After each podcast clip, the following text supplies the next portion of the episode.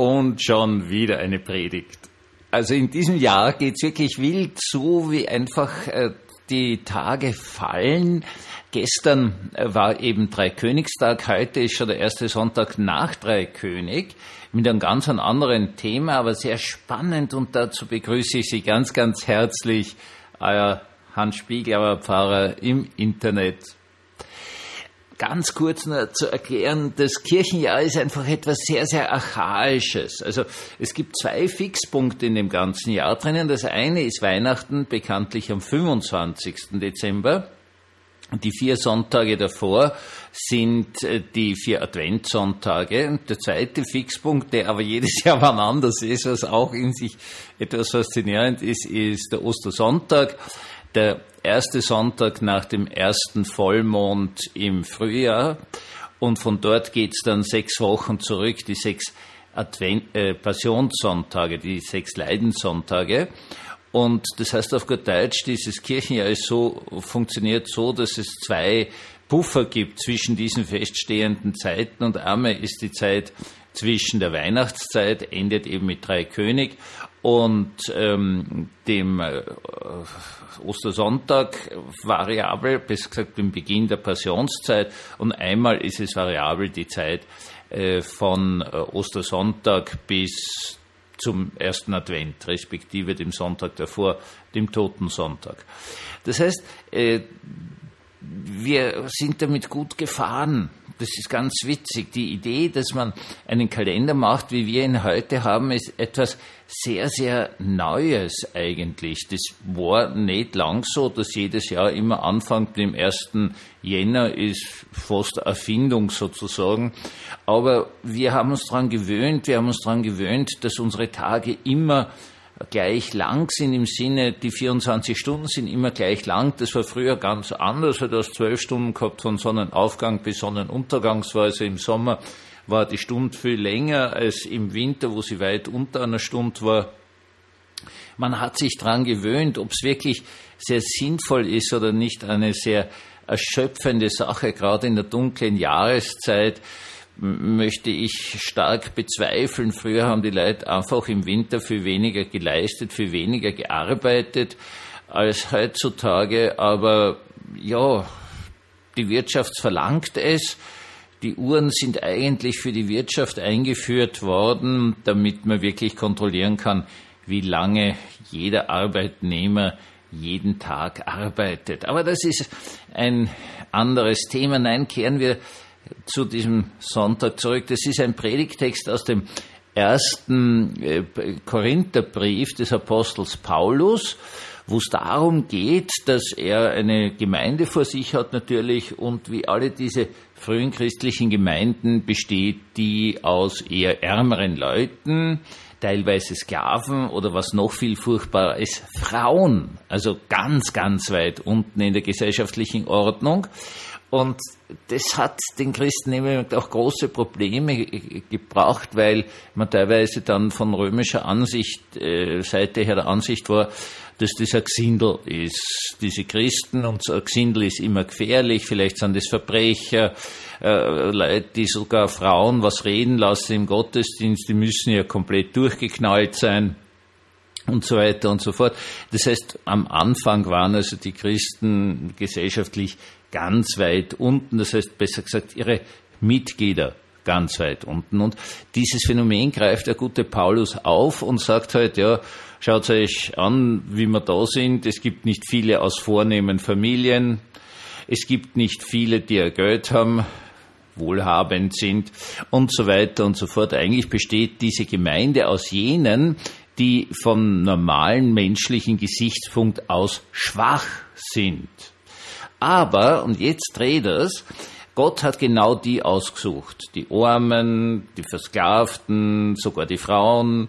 Ich betone das immer wieder aus dem einfachen Grund, weil natürlich in der Antike so eine Frau haargenau keine Rechte hatte und ja zum Arbeiten und Kinderkriegen da war und sonst so gar nichts. Und, und Paulus betont das jetzt, dass diese Leute in der gesellschaftlichen Pyramide ganz, ganz, ganz unten stehen, dass genau die von Gott auserwählt sind. Das ist ein erster ganz, ganz spannender Punkt, den möchte ich dann ein bisschen ausführen. Und das Zweite ist etwas, was er jetzt daraus schließt, nämlich das Thema des Stolzes. Also man soll einfach nur auf ein einziges stolz sein, und zwar auf Gott. Ende. Schluss aus. Man soll auf Gott stolz sein. Nicht einmal auf die Beziehung zu Gott, also nicht einmal seinen eigenen Glauben soll man stolz sein. Das ist ein ganz, ganz, ganz gefährlicher Weg.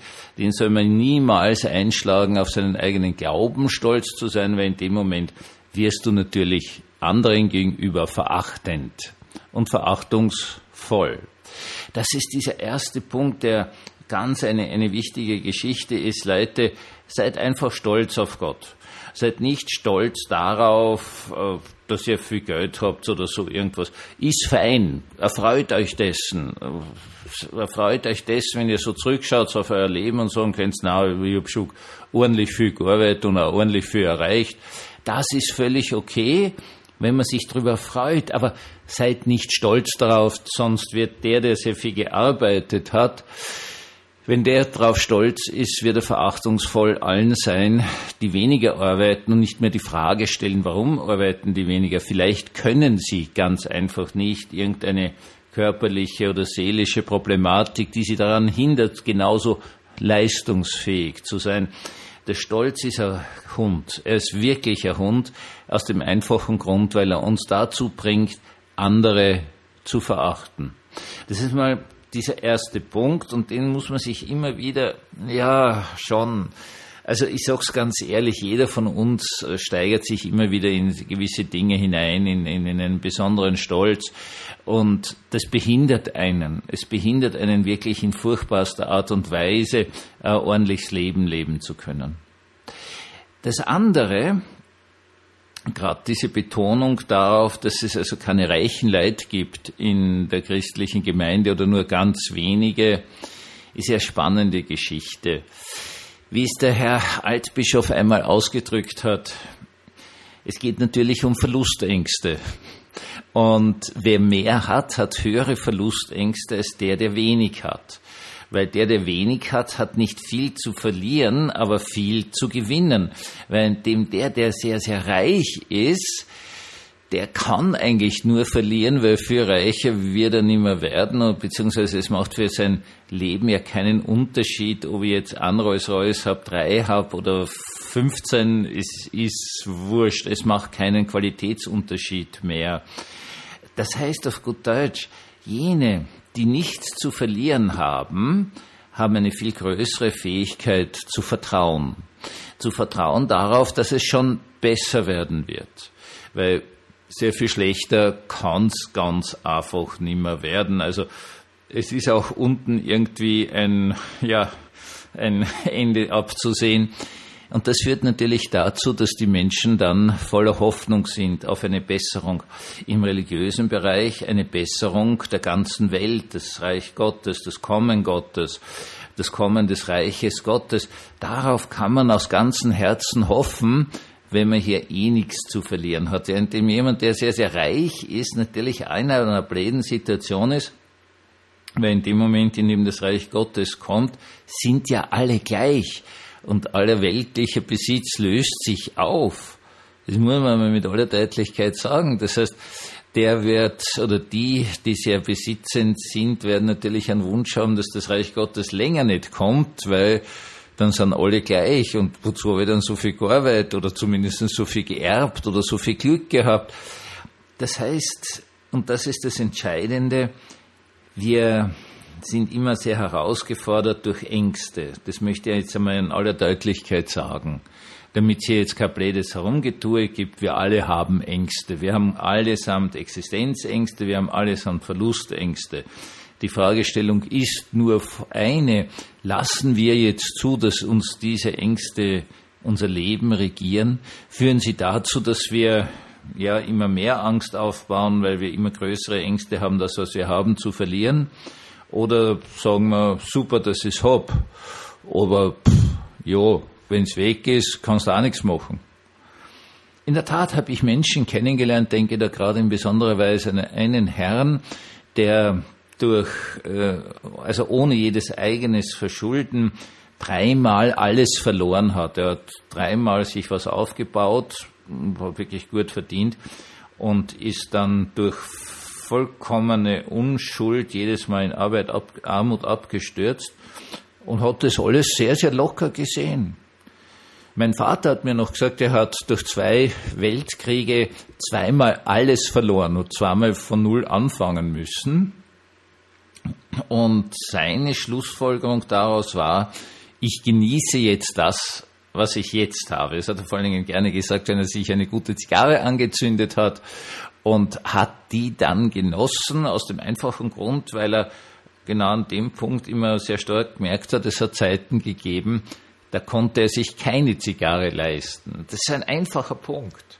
Aber das, was er dann hatte, das hat er wirklich genossen. Und dazu lade ich euch jetzt auch wirklich von ganzem, ganzem Herzen ein. Lasst los die Verlustängste und erfreut euch von ganzem, ganzem Herzen dessen, was ihr habt. Weil das, das ist das beste Leben, das ihr haben könnt. Einen gesegneten, wunderschönen Abend wünsche ich euch und morgen einen strahlenden Sonntag.